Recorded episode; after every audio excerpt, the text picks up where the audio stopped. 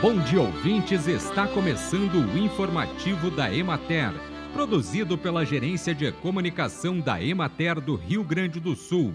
A apresentação é de Matheus de Oliveira. Na técnica, José Cabral com a sequência de dias sem a ocorrência de chuvas entre 29 de junho e 2 de julho e a decorrente diminuição do teor de umidade nos solos, foi possível retomar a semeadura do trigo e intensificar a operação onde havia atraso.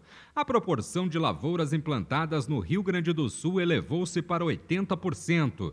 Esse índice é maior na região noroeste do estado, onde alguns municípios estão próximos da finalização, e menor em parte da serra, onde ainda está no início.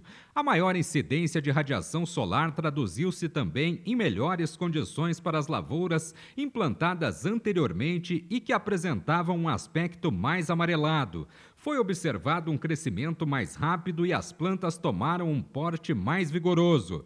Com as condições anteriores de elevada umidade, houve aumento da incidência de plantas invasoras, em especial o azevém, exigindo a antecipação do controle. Com o tempo firme, foram realizadas pulverizações com herbicidas e outros tratos culturais, como adubação nitrogenada em cobertura.